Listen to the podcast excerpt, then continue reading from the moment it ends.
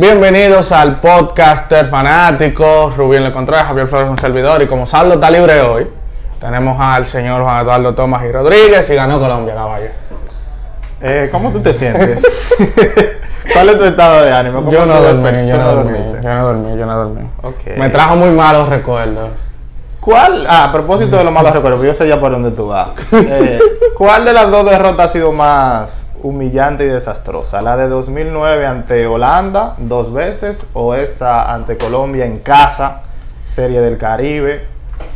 ¿Cuál de las dos? A mí me sigue doliendo Holanda porque Holanda, es que, es que, que era.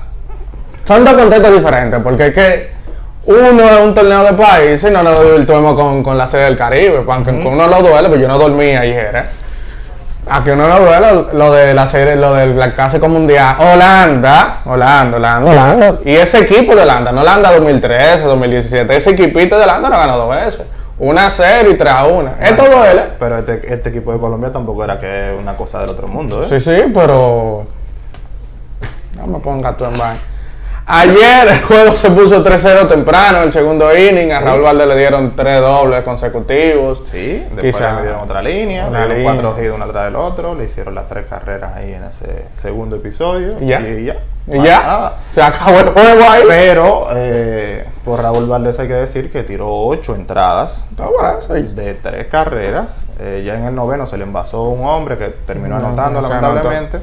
Luego terminó 4 a 1, pero el juego no estuvo ahí. El juego no estuvo. la- culpa no fue de Ramón. la ¿eh? culpa no fue de la- Ayer no bateamos. Ni a- hacía ya tres juegos más o menos que el equipo estaba dando señales de que no estaba bateando. Eh, el primer juego que perdimos contra Colombia, que lo perdimos también 2 a 1. Dos a uno. solamente hicimos una carrera en, en el juego Do- completo. Y ayer otra vez jugamos contra Colombia y solamente le podemos hacer una carrera Colombia la ganó dos veces y nosotros hicimos dos carreras en 18 innings. en 18 innings. Entonces, eh, Ese equipo no el día eso. anterior ante México habíamos ganado 2 por Dos 1. una. Solamente No, el, equipo, el equipo no batió en el torneo entero. El equipo no bateó, eh, salvo el caso de Venezuela, donde se ve abultado el, el score con ocho carreras. Luego el, el caso de Panamá, que le hicimos siete, también se ve un poco alto. Pero la verdad es que para los nombres que había en esa ofensiva, eh, la gente no... no Se, quedan, se quedaron cortos y hay que decir que fuera de lo que fuera de todo lo que no fuera Robinson José Cano, esa ofensiva no funcionó. Ayer Urrutia dio cuatro hits. Ayer, Ayer. La gente estaba que no, que sé yo qué, pero fue ayer que dio cuatro Kelvin hits. Gutiérrez parece que es de cristal, lesionado. Se Se lesionó. que, ayer. Este muchacho, vamos a aplaudirle el esfuerzo que él hizo, pero todo el mundo No, no, que totalmente, totalmente. O sea, Y- Kelvin Gutiérrez es una estrella, pero eh, ha, tenido, cristal. ha tenido problemas de salud. Sí, y entonces el Urueta se vio, con- se tuvo que ver con Núñez en la semifinal jugando tercero y Richard Ureña ayer. Y Sí, Obviamente eso afectó a la Chiva. Ayer, par de decisiones, por lo menos yo no, yo no iniciaba con Moisés Sierra. Obviamente Ok. fue un premio con lo, por, lo, por, lo de la, el- de la semifinal. anterior, claro. Y pero, o sea, hubo un momento que era Moisés Sierra, José, Juan Francisco y Carlos Paulino, el uno atrás del Uno otro. atrás del otro. O sea, Pero claro, es que si, si tú no lo tienes a ellos, ¿a quién tienes? Bueno, Eh, eh. poner un Ruti en el right field, abrir con Ronald Guzmán. Bueno, pero Urruti en el right field significaba sacrificar aún más la defensa, que No, claro. tuvo problemas. No, sí, ayer, ayer el lloro por Junior Lake estaba al pecho. Bueno, en el momento que estamos grabando esto, Junior Lake es la tendencia número uno del país. Eh, yo creo personalmente, a toda personalidad, que no puede haber un equipo dominicano que vaya a una serie del Caribe y que no lleve a Junior Lake. Mientras él esté jugando al nivel que él ha demostrado, Junior Lake tiene que estar en todas las series. Del Caribe. pelotero de la liga. Eso no tiene una explicación lógica. Tú me podrás decir que hubo una situación con los gigantes del Cibao en la serie final, que se dijeron un par de cosas, pero ahí entonces tiene que entrar la gerencia y tiene que entrar el dirigente para decirle a los muchachos, miren, si pasó algo, pasó en la final, nosotros necesitamos ganar la serie. Ya nosotros ganamos la final, necesitamos ganar la serie del Caribe y a este tipo lo necesitamos en el equipo. No sé si fue por eso que él no fue, que no lo invitaron. Tú sabes que sí. Todo el mundo dice, dice esto, pero Junior Lake en ese equipo y en cualquier otro hace falta. En Claro. una serie del Caribe, Junior Lake hace Claro que sí. Ayer hubo un fly. Era difícil, pero que quizás Junior Lake. Vamos a poner Junior Lake jugando field por Moisés Sierra. Junior Lake la cogía 15 veces de espalda. 15 veces de espalda. Como dice Korikowski, que gárgara hacía él enjuagándose la boca la Sí. cogía. Y un bate como el de Junior Lake quizá hizo falta. Obviamente los bates estaban ahí, pero yo sé. Yo tengo eh, algunos pensamientos ahí que, que chocan con esto, de que los bates estaban ahí. Yo siento que el equipo de Gigantes del Cibao ganó la final en base a su poderosa ofensiva. Pero si tú analizas esa poderosa ofensiva, ¿cuál fue? Eran los honrones. Julián Javier. Estadio Julián Javier, Estadio Tetelo Vargas. El Tetelo no es un super paraíso para bateadores, pero tampoco es tan incómodo como el Quisqueya. Esta gente estaba había arrasado ofensivamente en esos dos parques. Cuando vienen al Quisqueya, que es otra historia, Otra historia. en Santo Domingo se juega la pelota de forma totalmente diferente. Incluso los equipos se arman diferentes. Entonces, el equipo que estaba conformado para la Serie del Caribe era un equipo que si hubiese jugado en el Julián Javier probablemente hubiese arrasado. En el Quisqueya la historia es otra. Y luego Marcelo Zuna No desapa- sé, desapareció de la serie. padre, más, lo de, devuélvate en San Pedro. La República Dominicana no pegó un cuadrangular No, en no toda la Serie del Caribe, que había sido la principal carta de presentación del equipo. El bateo de poder, el bateo de llevar esa pelota a la pared, de llevar la pelota a los canales. Eso desapareció, Desapareció. salvo cuando llegaba el bate de Robinson Cano. Robinson Cano, que fue el que trajo la mayoría de las carreras. Y hay una. Jansen Pujol hace dos días en su cuenta de Twitter dijo que le preguntaron a Cano sobre los cuadrangulares, que por qué él no está haciendo swing Claro. duros en los VP. Y él decía que esto es el Quiqueya. Déjame que es- es- Déjame es a mí eso. con lo doble. Es eso, es el, el tema del, del estadio Quisqueya, es el, el lugar donde tú estás jugando y los equipos normalmente tienes que armarlos en base a eso. Exacto. Y, Y el equipo nuestro eh, lo que salía era buscar la pared. No, y días. swing, Ciriti un triple, que eso era en Julián Javier, eso caía en Tenares. Marcelo Zuna, creo que el segundo o tercer día dio un flag que se llevaron a la pared también. Henry Rutia, el juego de la final, creo que también dio un doble por el Sí. que también se iba. Hanser Alberto, al- el, el segundo picheo del juego, dio una línea que en Julián Javier se iba. Pero es el Quiqueya, compadre. El Quiqueya. Y es fácil, eso le abre el pecho a quien sea. Y evidentemente que reconocer el trabajo del equipo colombiano. No, sí, claro. Eh, y- Colombia se fajó en su serie del Caribe y hay algo que se está dejando pasar y no, no se está analizando en, en- en su debida dimensión y contexto y yo creo que fue factor en la, en la serie a favor de Colombia. Hablamos del picheo que controló al equipo dominicano, pero detrás de ese picheo había un hombre Ah, con experiencia de grandes ligas. Sandy León, campeón mundial con Medias Rojas de Boston. Experiencia de postemporada, experiencia de Yankees Boston en esos estadios Y llenos. que si es Grandes Ligas por eso. Y tú no me vas a decir a mí que el Quiqueya lo va a intimidar. En un play y en una localidad, señores, República Dominicana cuando está perdiendo el juego, los fanáticos desaparecen. No, se, se van. O sea, los dominicanos no aplauden. Los Joel López ayer se iba a quedar ronco Sí, en, en el estadio de tanta cosa que vociferó. Y el público intentaba, intentaba, pero si está perdiendo, está perdiendo. No, y está- Sandy León se metió ahí en esos dos juegos en el que una No, sola y- carrera. Y para mí, aunque los brazos hicieron su trabajo, Fernando Pérez, el, el dominicano, El- saludo a Víctor Fernando, su papá, eh, de Sabana Perdida, gente muy buena. Aunque hizo su trabajo, el eh, no, el escogido lo firmó. Ah, le cogido al, al, al Le que cogido firmó lo el firmó ahora. al, al de, al de El Licey tenía a este Fernando Pérez, pero parece que nunca le dio chance y ahora lo firmó el escogido. Pero bueno, aunque estaban esos hombres que metieron el brazo y es cierto que hicieron su trabajo, a mí me parece que la manera en la que Sandy León guió ese picheo No, sí, claro. y, y llamó los partidos fue determinante en, en la serie. Y eso eh, pasará así como desapercibido, lo que sea, pero yo creo que el trabajo de Sandy León guiando ese picheo fue clave. Ayer hubo un turno contra Sierra con un hombre en primera. eh, que fue un asunto de No. locura, o sea, y era, y era claro que Sandy León era que estaba llevando el juego y se lo estaba llevando. Un abuso, o se sea. le comió a todos. Él, él decía, por aquí me voy, y mientras él le siga haciendo swing, Y algo importante, eh, ni los ni los lanzadores de Colombia, ni los de los otros equipos de la Serie del Caribe, pero sobre todo los de Colombia, nunca entraron en el juego de provocación del equipo ofensivo dominicano. no, no. Marcelo Zuna tiene una, una técnica de, de querer perrear los turnos y de llamar la atención del pitcher para tratar de hacer un enfrentamiento de uno a uno, de tírame la recta, rétame con la recta.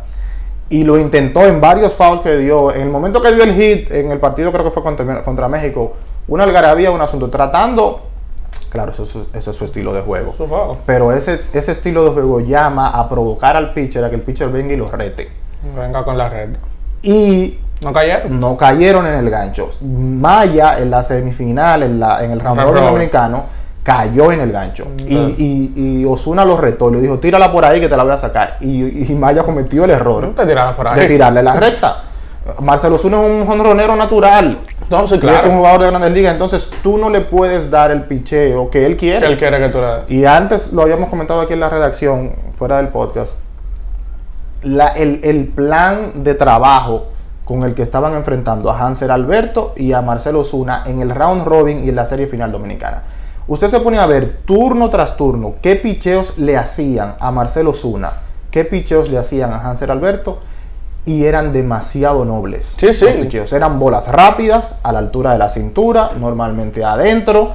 Eh, no había una intención de, que en un momento yo lo comenté aquí, que le decía a ustedes, a mí Marcelo Zuna no me gana un juego. O sea, no me puede... Y, y Marcelo Zuna metió tres cables en No, la fue el serie MVP final. fue el MVP de la que fue el MVP de la final. A Marcelo Zuna le picharon. Le picharon. Er- errores, bueno, lo decíamos aquí en uno de los podcasts, que quizás ese sentido de urgencia le faltó a las estrellas y obviamente la simple inspección te dice que el caballo del otro a mí no me gana. Elemental. O sea, yo, y, lo comentábamos aquí, lo decía Saulo, lo decías tú, lo decía yo. Ni Osuna ni Urrutia me ganaban un juego a mí en la final. No, no. Me lo podían no. ganar con una base por bolas. O me lo sí. podían ganar por un white pitch, lo que sea. Pero pichándole, como, les, como se le, como Como se le pichó, y Como le pichó el Licey el día ese que perdieron ese sábado. Ah, sí, claro. Que ese día lo mataron. No, no. Y pero- fueron ellos dos. Entonces, estos tipos tienen la capacidad de decidirte el juego. Y tú no le puedes dar la comida para que te lo decidan. Y eso lo entendió Colombia. Y pónganse a ver turno tras turno qué picheos les hacían. No, y, y con- era del medio del home play para Hasta afuera. Si tú me vas a elegir, dalo por la raya. y vas a dar un hit. Y va un No me va a dar el home run ni me va a llevar la pelota a la pared. Marcelo Zuna es un alador natural y eso era lo único que le estaba buscando. No, y, y, y por- nadie cayó en la provocación de enfrentarlo. no, claro que y no. muy inteligente de Sandy León y muy inteligente de los lanzadores que hacían sus outs y, y también hacían los outs y no los perreaban. No, no, miraban para el otro lado. Miraban para el otro lado, hacían su trabajo y se iban. No le daban energía al equipo contrario, no lo despertaban. Sí, Como porque- sí hacía el equipo dominicano, El de- cada vez que daba un hit. y, más, y más dominicana que luego que se ve el juego, el juego se pone temprano, en el segundo viene 3-0 y Claro, se sí. acabó el juego, el juego se acabó el ahí. Sobre todo porque ya teníamos la losa pesada de que le habíamos perdido dos por una. Y el equipo venía en un bache ofensivo. Y las ofensivas son contagiosas. Eso sí. Las ofensivas son contagiosas. Ese equipo no pudo. A partir de, de- de esa derrota contra Colombia, la primera 2 a 1, ya ese equipo no tenía. eh, No, y, y- se vio cancaneando. El, el partido contra Venezuela, el sufrimiento enorme. Que eso, ese juego se debió perder clarísimo. Es un Porque eso fue un out en tercera. Su empuje, su empuje durísimo. o sea. Yo, bueno, yo decía aquí que Pipe debió venir a hacer ese, ese podcast. Porque que uno se acostó a la una de la mañana por una serie de decisiones. ¿Y qué te digo? Pero el equipo ya, yo, yo lo que digo es que el equipo en la última parte del- de la Serie del Caribe no se vio bien, ofensivamente. No, no, claro que no. Pero vamos a meternos en el chisme. Le, le hace falta, le hicieron falta los refuerzos. Sí, Jugaron a la arrogancia. yo, yo creo que César Valdés, aunque no hubo ese gran problema de picheo abridor, pero yo creo que en una liga donde tú tengas a un ganador de la triple corona, No, el mejor pelotero de la liga este año, el mejor pelotero jugador yo, de la liga. Y mira, y todo- bueno, no todo el mundo lo sabe, pero yo soy liceísta, eso está claro, eso no, no es secreto. Pero César Valdés tiene que estar en un equipo de Serie del Caribe. Eh, tiene que estar César Valdés. No Bien. hizo falta, no, no podemos decir que, que le faltó un abridor, es- eso es cierto. Pero debió estar. Junior Lake hizo falta. Gente que estaban ahí. Yo no sé el caso de César Valdés, pero Junior Lake nos manifestó muchísimas veces que él qui- quería ir a hacer Caribe a ganar a quien ganara. Sí, yo- por- a lo mejor se hicieron los intentos. Y, y claro, ya nosotros estamos analizando después que el partido ha terminado, después que la serie se ha perdido. Pero eh, se debió hacer un esfuerzo quizás mayor. E- esos son peloteros de estas ligas, de estos torneos, Que te ganan un torneo. están probados. Que te ganan un torneo, te lo ganan. Tú sabes que no me gustó mucho tampoco la subutilización de Gustavo Núñez. Eh, también Gustavo Núñez venía de ser una estrella en la final con- de- contra, las, contra los gigantes y, Y fue un banco, vino, vino, Vino- como banco. No, jugó. Tuvo, emergente. tuvo, un torneo emergente por Juan Francisco y el juego de la semifinal que salió titular en la tercera base. No, y él, él tuvo un juego como corredor. No, sí, tuvo dos, bueno. la base y cosas así. Tuvo otro juego como, como corredor emergente, pero. Dice Rubí que ya, Sí, sí. que ya no vamos. Eh, Entonces, ¿cuál de las dos fue más desastrosa? ¿La de Holanda o la de no la de Holanda, viejo. La de La de Holanda. Si Sarlo estuviera aquí, dijera que el fly aquel de Eric Aybar en el 2006. Lo que pasa es que se habló ahí, Lucho, y, y él tiene que mostrar su hate de alguna manera. Por cierto, no vamos a habla, ¿no? No, ya, Ya ya, no vamos. No, ya no vamos no. para después. Para la semana que viene hay que ver que nos inventamos, hablar de Eh, NBA. La de Holanda fue desastrosa, fue la más, pero esta fue desastrosa también. No, no, con el Esta, Quiqueya. esta fue en casa, esta fue ante tu gente, En el eh, Quiqueya. en el Quiqueya, con un equipo notablemente superior. No, pero que el equipo, el equipo dominicano Pero, tenía que ser tres veces mejor. ¿Podemos decir que el equipo dominicano hizo el ridículo? ¿O es muy fuerte eso? No, pero espérate. No, pero pregunto, Pero no tú vienes aquí a. No, yo estoy haciendo una pregunta. Yo que quise eso. hacer es pregunta. No, no, mira, hablamos. No dice Enri- ah, Enriquillo dice, por cierto, de que Rubí corte, que los dominicanos no deberían quejarse tanto por haber perdido la Serie del Caribe porque la hayamos ganado el año anterior y la hayamos ganado el año anterior también. Y que los dominicanos son los que más ganan Sí, pero- y pero que es normal que se pierdan. Pero este aquí. y uno Y, siempre quiere ganar. y- y en el 16 y en el 16 ya pasamos la de Caín. A la gente de los gigantes, tremenda temporada, muy buena. No, y- Eh, y- felicidades a su fanaticada, que es una fanaticada, eh, si se quiere, poco numerosa, pero muy fiel, eh, muy entregada. Mi cordera. Cuerdera, caramba, que se merecían ganar el título, lo ganaron, qué bueno. eh, se merecían, yo creo que también la Serie del Caribe. Ese pueblo de San Francisco, y esto es una nota social que quizá no tenga que ver mucho, ha sufrido mucho los últimos años por el tema del coronavirus. Fue ahí que Sí, se. Esa fue el, el- Ese fue el epicentro de la pandemia. Eh, anímicamente, yo sé que ese campeonato le va a hacer mucho bien a esa, a Sí, esa sí, comunidad. Hubiese sido genial que tuvieran el chance de ganar también la Serie del Caribe, que en la pasada Suma- participación. súmale eso a Vitelito que. Caramba, sí, a, a- a Mejía hubiese sido muy bueno. Ahora que lo miren por este lado. El año pasado ellos perdieron ante las Águilas y ese fue el combustible para venir a ganar este año. Ahora han perdido la Serie del Caribe, a lo mejor el siguiente es el Va a combustible ganar otra vez. para la Serie del No, pero tú Caribe. estás muy optimista, no vemos ahorita.